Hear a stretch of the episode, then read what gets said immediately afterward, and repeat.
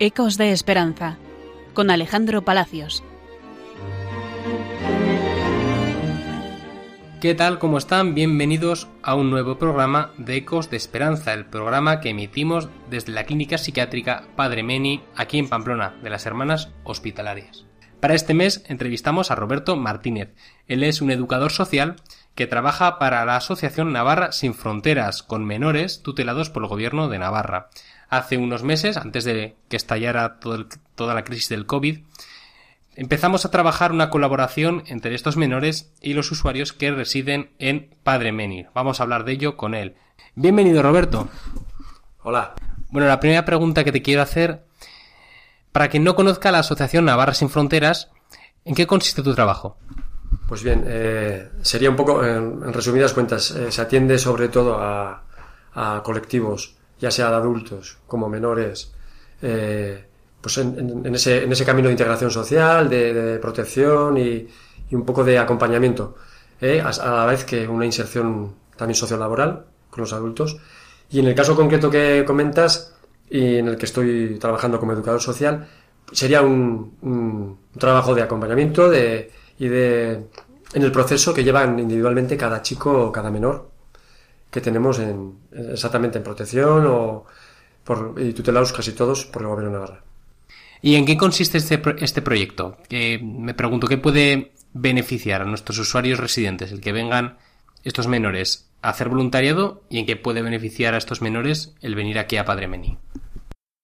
Sí, en primera parte voy a hablar un poco por parte de los menores con los que convivimos y convivo eh, diariamente, eh, sí que es verdad que ese potencial que decía antes y esa energía que tienen ellos, vamos a canalizarla, o por lo menos eso es lo que pretendo.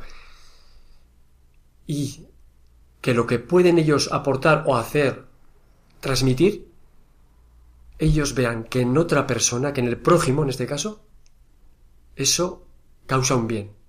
Y sentirse ellos mismos útiles, sentirse protagonistas de, un, en este caso, en unos encuentros, pero a la vez de un bienestar, de, de poder facilitarle a, otras personas, que son los usuarios de Padre Meni en este caso, pues el día a día, o tener unos encuentros y a través de esos encuentros, que esa experiencia o esa energía que traen ellos, también tenga un feedback o una vuelta por parte de unos usuarios, personas que ya tienen una edad, unas vivencias que muchas veces encontramos y nos sorprendemos, pero un diálogo muy sincero, porque si algo se junta es la sinceridad del joven, el impulso del joven o del menor, con esa sinceridad de una vida ya vivida, de un, tramo, vamos a decir, ya maduro, que experiencias marcadas, otras épocas han pasado también por esas edades, y hay que ver y hay que dejarse también un poco sorprender, ¿no? Entonces yo pienso que esas personas mayores reciben el impulso y la energía de los jóvenes, de los menores,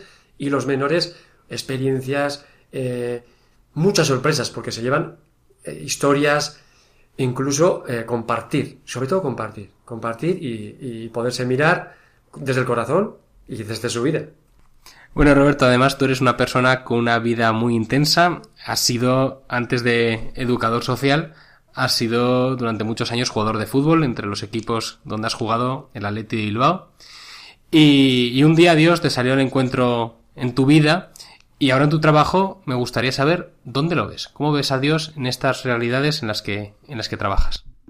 Eh, bonita pregunta, preciosa. Eh, sinceramente, eh, siempre ha estado Dios. Otra cosa es que yo estuviera. Entonces, yo sé que Él siempre ha estado, siempre ha estado.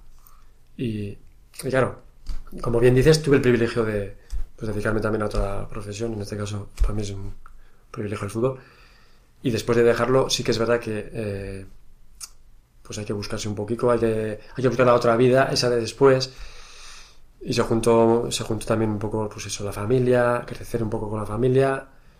Eh, pero han sido muchas experiencias, incluso, yo siempre digo, mm, desde la familia. O sea, si ya la fe se me transmite por la familia, es a través de mi familia, de esposa y los hijos, donde voy viendo a Dios y voy viéndome, porque es verdad, es un proceso, eh, viendo un poco y echando un poco la vista atrás, donde me he alejado, donde no estaba, donde...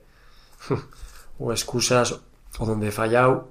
Y sin embargo eh, cuando, cuando he vuelto a encontrarme y aquí sí que tengo que decir que fue muy importante Radio María porque porque yo llego a Pamplona en el 98 después de dejar el fútbol y lo primero que me doy cuenta una cosa viajando en el coche del padre de mi padre José Luis mm, cómo lleva sintonizada una radio Radio María que en principio me parece algo normal sabiendo cómo es mi padre en este en, su sentimiento, en su, su, vamos a decir, eh, religiosidad, y, lo veo algo como normal, o bueno, pues, pues ser algún rosario y alguna oración y, escuchar algún programa, alguna misa.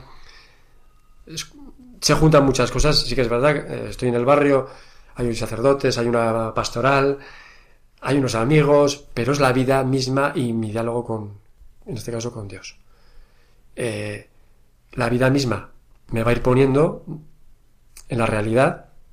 Se ha dejado ese mundo un poco, como digo yo siempre, de los focos más glamuroso y sin embargo eh, toca pues un poco buscarse más la vida, eh, ver qué formación, ver dónde puedo encajar y, Dios que ya siempre ha estado ahí se manifiesta pero más personalmente. Entonces hay un diálogo muy interno, muy interior, y es como un volver. Y yo siempre digo que es y sigue siendo un volver a esos sentimientos de niño que yo tenía cuando vivía en la Milagrosa y, hicimos la primera comunión en Mártires de Uganda, que siempre recuerdo con mucho cariño.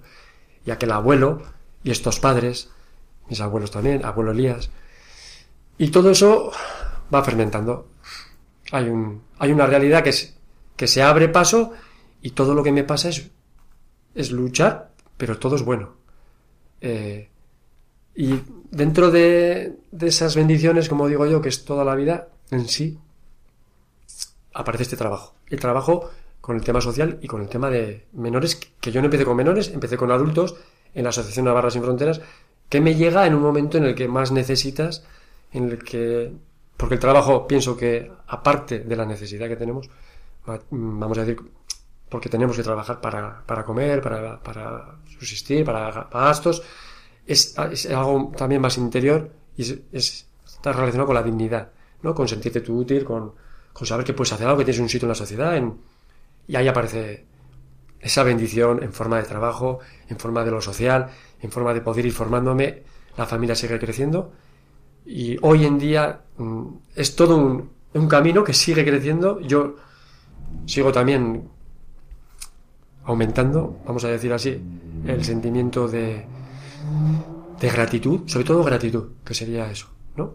La fe como gratitud y la fe viéndola a los demás. Está clarísimo que tenemos al prójimo enfrente y no hace falta hacer un colectivo, no, es la persona que tienes enfrente en cada momento.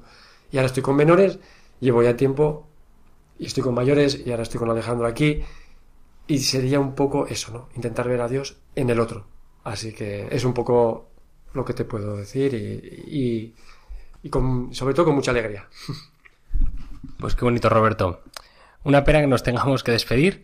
Vamos a despedirnos mandando, de parte de los dos, un fuerte saludo a todos los oyentes de esta radio tan maravillosa que es Radio María.